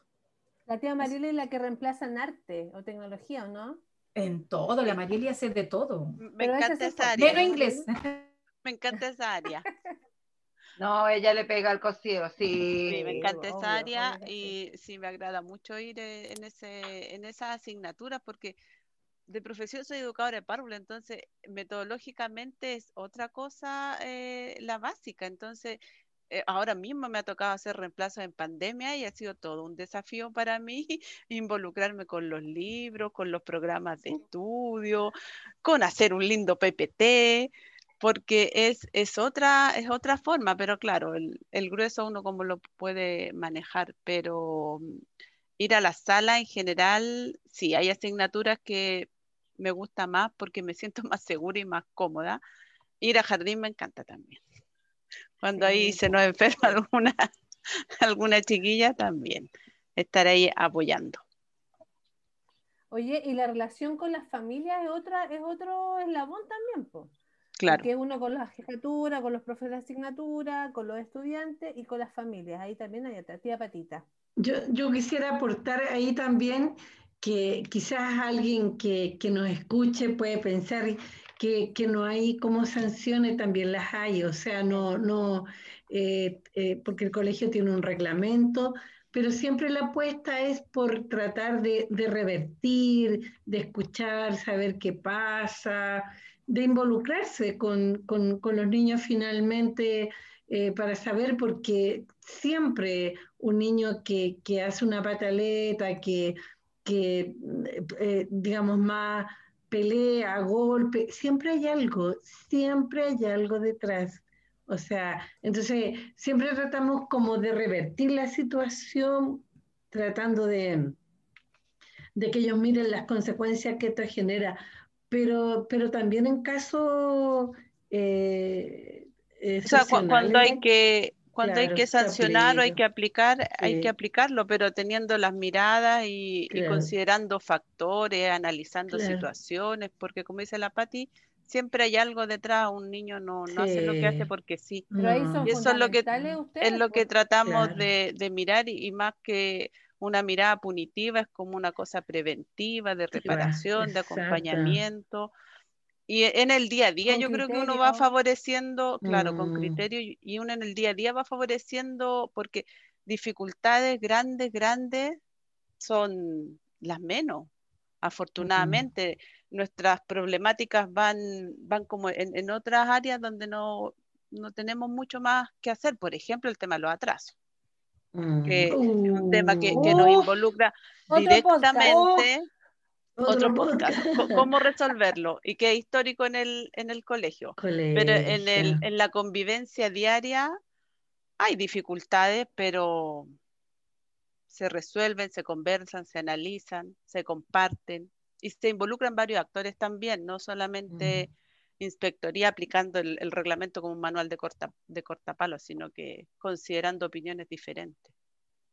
¿Quería opinar? Y dale, dale, Grica. Ya. Mira, eh, en realidad yo tuve la suerte de poder iniciarme con el colegio cuando todavía era básico.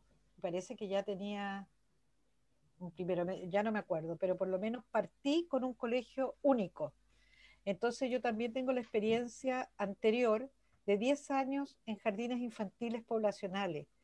Yo como pertenezco al siglo pasado, claramente, y, trabajé durante el periodo de la Unidad Popular, alcancé a, recibirme de profesora básica, pero nos fueron a pedir ayuda para hacernos cargo de jardines infantiles poblacionales a las profesoras básicas, porque no había tanta parvularia que quisiera trabajar en mm. terreno y se había creado recién la ley, el año 71, de, la, de los jardines infantiles. Entonces yo accedí a eso, lo que fue maravilloso para mí, una experiencia como de trabajadora social en realidad y pedagoga, porque además pude criar a mis hijos ahí.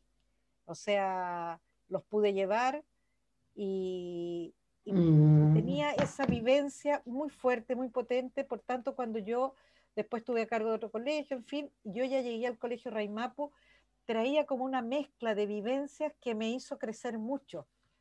Entonces, yo eh, no tuve dificultad para enfrentar la convivencia con los niños chicos ni con sus padres. O sea, la verdad es que era algo muy natural, muy, porque además había, como era colegio más chiquitito, había un clima mucho más fácil de abordar, de, cercanía, porque era, éramos pocos, entonces tú te relacionabas rápidamente y te involucrabas rápidamente.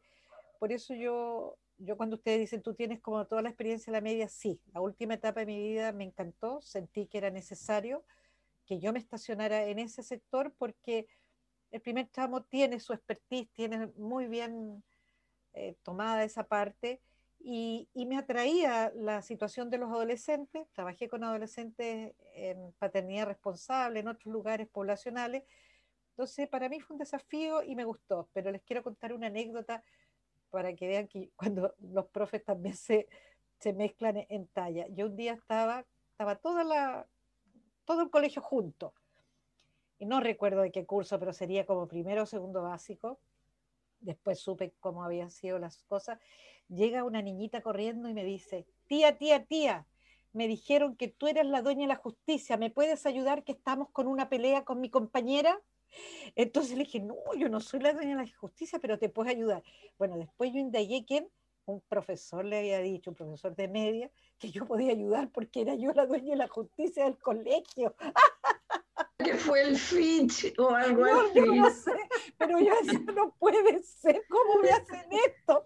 Pero al final la chiquitita exquisita fui, me involucré y se resolvió. Pero los niños son así de ricos, eran, eran muy cercanos.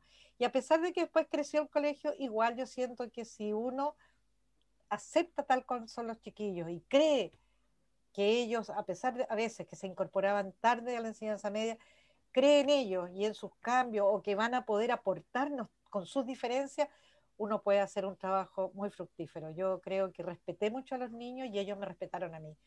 Y fuimos cercanos y eso creo que ayuda mucho para el proyecto de vida que ellos después hacen.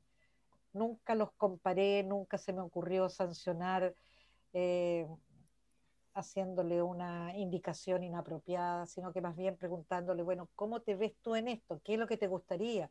¿Por qué te dio esta rabia? ¿La podemos resolver? ¿Te quieres quedar fuera de clase?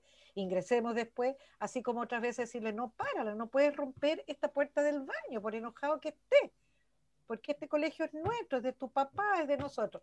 Entonces, todas esas cosas que quieren que les diga, es la experiencia de vida más linda laboral que he tenido, junto con la de los jardines infantiles en dictadura, porque ahí ayudamos a proteger y a esconder familias, porque llegaban los milicos a preguntar por tal familia y tal niño, y yo decía, no, no está en este colegio, no está en este jardín. Entonces hay cosas que a mí en realidad eh, me llena la vida, es una historia muy linda y, y el trabajo con mis colegas, con ustedes, con todos, fue muy grato. Y lo que más me impresionó es que a medida que pasaban los años, yo era mayor, nunca pensé que uno podía tener tanto fiato con, con, profesores nuevos. Y eso es muy bonito, porque uno aprende mucho, va cambiando. Yo venía de una estructura muy, muy estricta de un colegio y pasé a esto que era la posibilidad de crecer todos juntos, y eso es maravilloso. Sí. Es... Oye, qué importante la palabra del respeto. Yo creo que eso no, no lo había pensado nunca, porque pa ustedes parten desde ahí, po. Desde, desde respetar a los niños en su, en su condición, en, en la edad que tienen. Eso en llamarlos por el nombre. Eso, claro. no, no me pregunte cómo, pero uno se los aprende. Uno se aprende la mayoría de los nombres. La Primero sí. partimos ahí como llegan niños nuevos, niñas nuevas, nos cuesta un poquitito más, pero claro, no, no sé cómo, de verdad que no sé cómo, pero en general la inspectoría de todo el, el colegio no sabemos los nombres de nuestros estudiantes. Y eso sí. eh, es algo que de repente igual nos han, nos han hecho la observación, así que, ¡ay! Te saludó por tu nombre, como que es llamativo, porque en otros colegios es, es el apellido. Po. Sí, po. Sí, es ah, no, yo... apellido, apellido no me preguntan porque no me sé los nombres. No, no pero sí. en otros lugares son um, como los apellidos sí. o, o, joven o alumno, estudiante, no, no se refieren con el nombre. A eso me eso, joven, joven. No, por supuesto, po. sí. Oye, tú. Oye, no, sabes que sí, lo que dice la Mariela es importante y un poco haciéndole el nexo con lo que decía la Carolina, la relación que hay con los apoderados. Por ejemplo, el hecho de saberse los nombres de los niños es tan importante. A mí me toca estar en la puerta recibiendo en la mañana a los chiquititos. Y cuando van llegando, obviamente yo les digo, hola Pepito, hola Paulita, hola Susana, hola a, todos los niños que entran por su nombre. Y un día un apoderado se paró en la puerta y me, y me dijo, me dijo, tía, estoy muy sorprendido, me dijo, porque tú saludas a los niños con su nombre cuando van entrando, apenas entran al colegio, tú les, les llamas por el nombre, los saludas por el nombre, dijo. Y eso me dijo, en ningún colegio yo lo he visto. Que cuando entra un niño lo, lo saluden por el nombre. Yo, y ahí te das cuenta, digamos, como los papás se, se, también se dan cuenta, los apoderados se dan cuenta que esto es un colegio que trabaja desde, desde el corazón, o sea, desde la humanidad con los niños, con los adultos, con todas las personas. Y de ahí viene, por ejemplo, la relación que uno puede tener con los apoderados, que quizás, como decía la Crica, que nosotros somos demasiado mamá gallina en, el momento, en primer tramo, pero y que los apoderados sienten eso, pero ellos también se dan cuenta el trabajo que hay, el acompañamiento que hay, no solo con el niño, sino con ellos como familia. Cada vez cuando los hemos citado por alguna situación distinta, ya sea porque pasó algún conflicto, quizás llegan muchas veces a firmar alguna amonestación, como decía la Patti, no todo es eh, color de rosa, sino que también hay cosas en que se aplican, eh, digamos, lo, lo, digamos, el, criterio del colegio, lo, para el que reglamento. el reglamento y hay las sanciones correspondientes.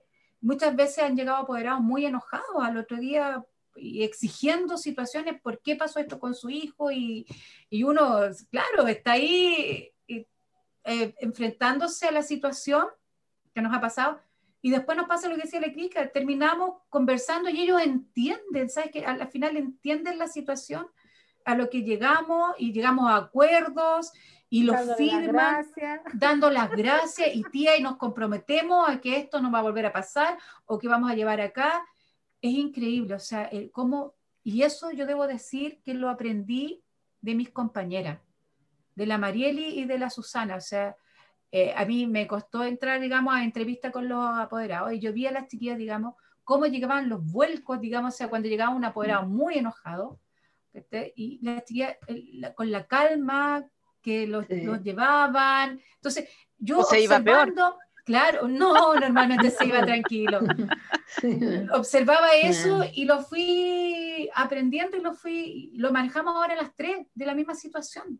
¿Me entiendes? Y si mm. hay alguna situación compleja, nos apoyamos entre las tres también, o con la, o con la profesora del curso. Mm, sí, sabes que yo creo que eh, uno, uno puede, eh, yo pensaba que, eh, ¿por qué se da o se, se construye una dinámica distinta?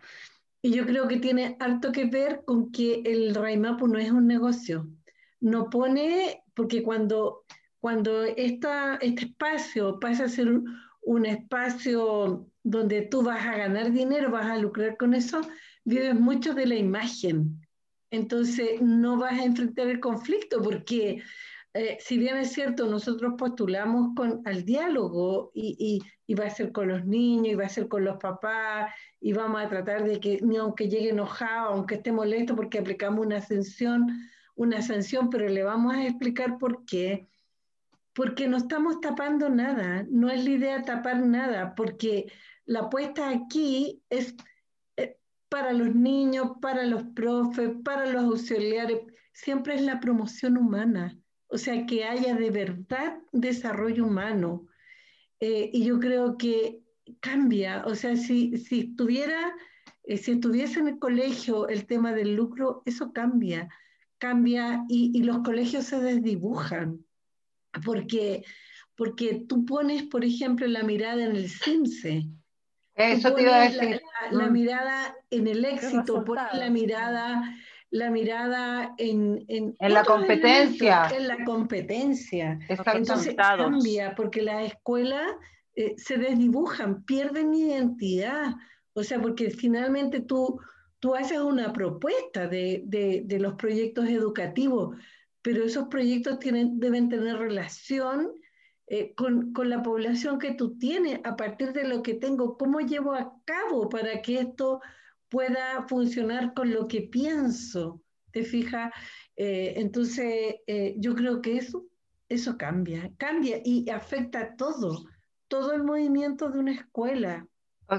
Tiene que ver, Patti, cuando con el tema de la, de, de eh, por ejemplo, la asistencia.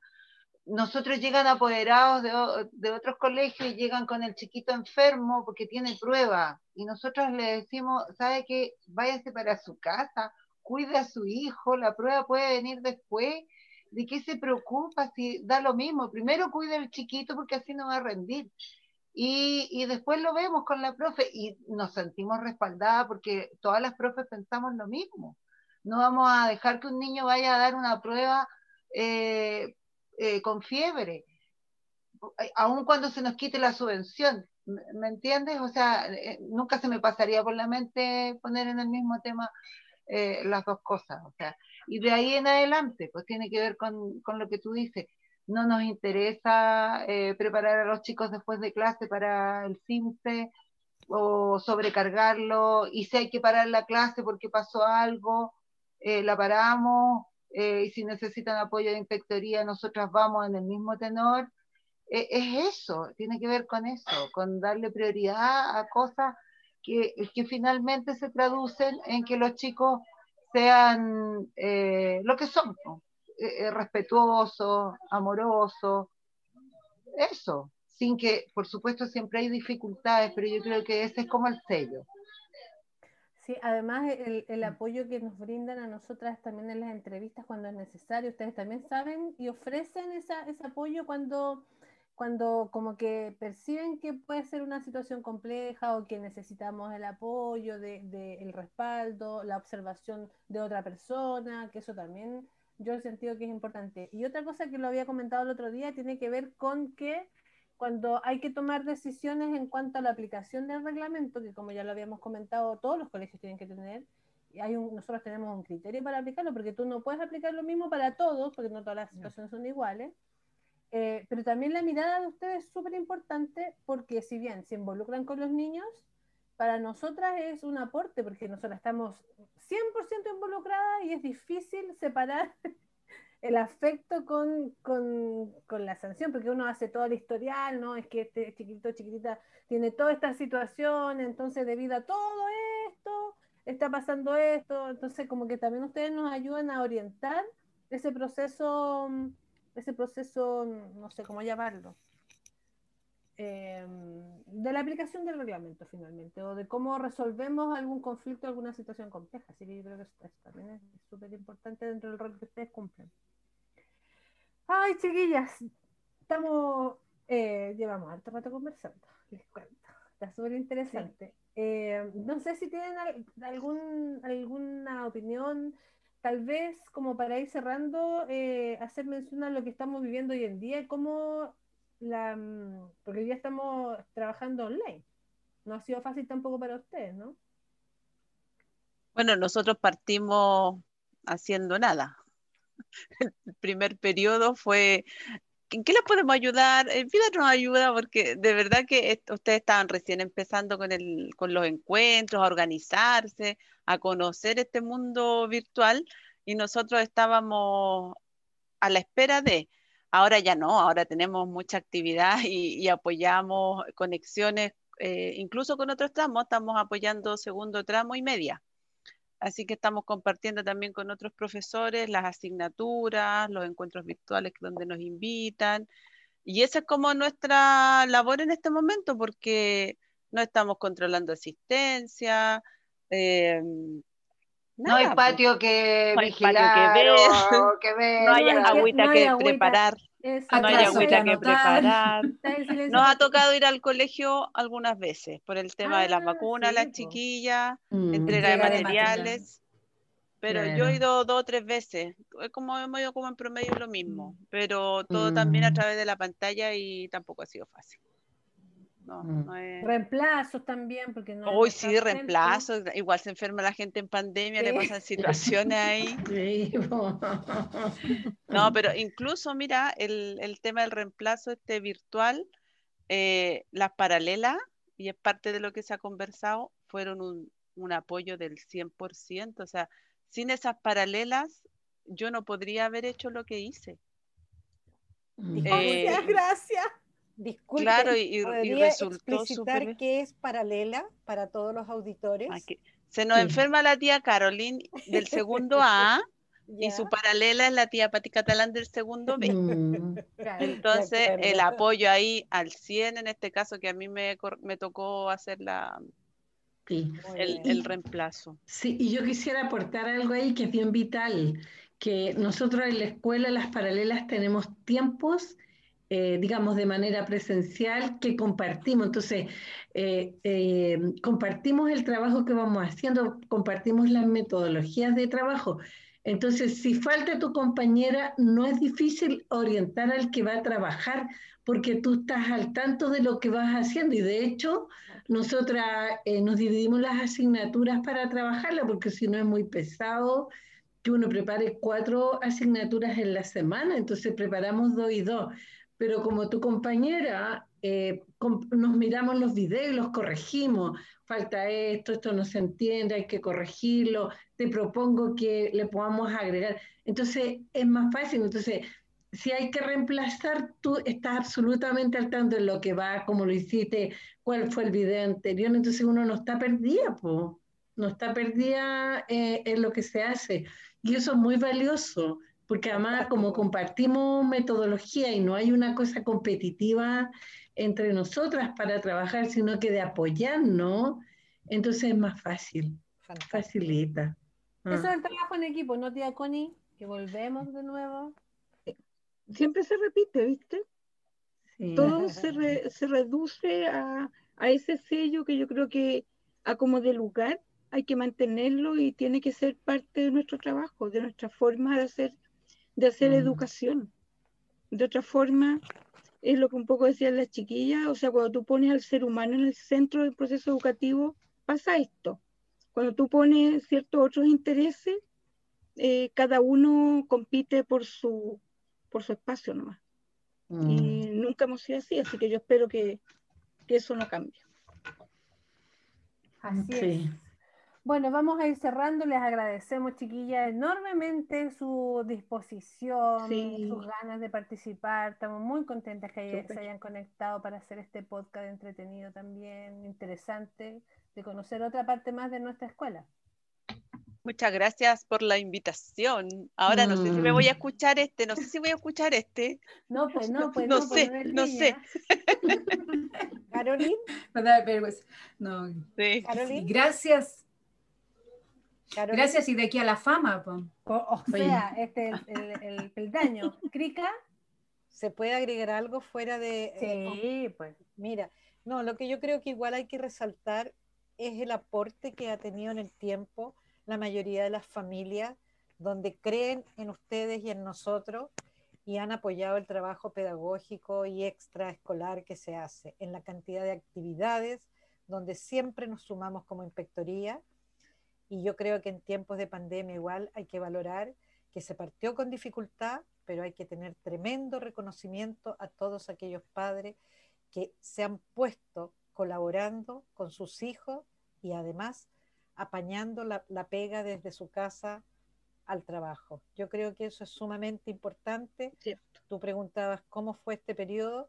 Creo que yo ahora que no soy profesora, pero que todavía me estoy despidiendo del colegio, en mi tarea de colaborar en, la corporación. Ha sido un año duro, pero bonito de ver cómo se va enfrentando dificultades grandes y cómo mucha generosidad en algunas familias ha hecho que unos le puedan facilitar un computador, que el colegio facilite otro y que se vayan apañando en la medida que puedan generosamente. Yo creo que aquí es donde se conoce al ser humano, su grandeza. Y la verdad es que no es un año fácil, nunca nos ha interesado la plata y por Dios que nos ha afectado. Pero yo tengo conciencia de que de alguna manera, cuando se vayan recuperando las condiciones laborales de este país y este ministerio se ponga con alguna situación tan importante como que no nos cobre por asistencia el año que viene para poder recuperar un poco, eh, yo valoro mucho el trabajo que ustedes han hecho lo hablo ya desde mi, mirada un poco ya en la labor que estoy, amante de este colegio por lo demás, y, valorar el esfuerzo que han hecho para poder, para ponerse en, el lugar de los papás y en el lugar de los niños en toda la parte afectiva y pedagógica. Creo que es un tremendo logro y queda mucho por hacer porque el año que sigue no sabemos qué nos depara. No va a ser muy agradezco mucho, mucho haber compartido me hace sentirme todavía parte y muy feliz de haber sido parte de esta historia. Gracias. Gracias, Krika, muchas gracias. Gracias, Krika.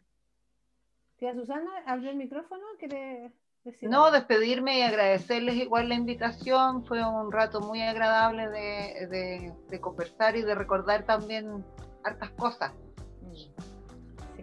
Muchas gracias. Mm. Eh, bueno, para nuestros oyentes, em, si tenemos, este es el podcast número 15, eh, el primero de la segunda temporada, pero hay muchos para atrás, está la historia de nuestro colegio, están eh, eh, distintos temas de, eh, que ustedes pueden encontrar en Spotify, pero también están en YouTube y en las distintas plataformas donde tú puedes escuchar un podcast. Así que los invitamos a seguirnos. El próximo va a estar tan interesante como el de hoy. Eh, la información se está subiendo a Instagram, así que pueden ahí seguir nuestros movimientos eh, para saber en qué momento estamos publicando y todo eso. Así que nada, muchas gracias por estar aquí, chiquillas. Chao, Patita. Chao, Connie. Nos encontramos la próxima semana. Está en silencio, tía Sí, Patita. gracias a las chiquillas. Gracias. Buenas Gracias. noches, fue un agrado. Buenas noches. Chao, Gracias a ustedes por la invitación. Chao. Bien. Que descansen. chao, chao. Gracias. Chao.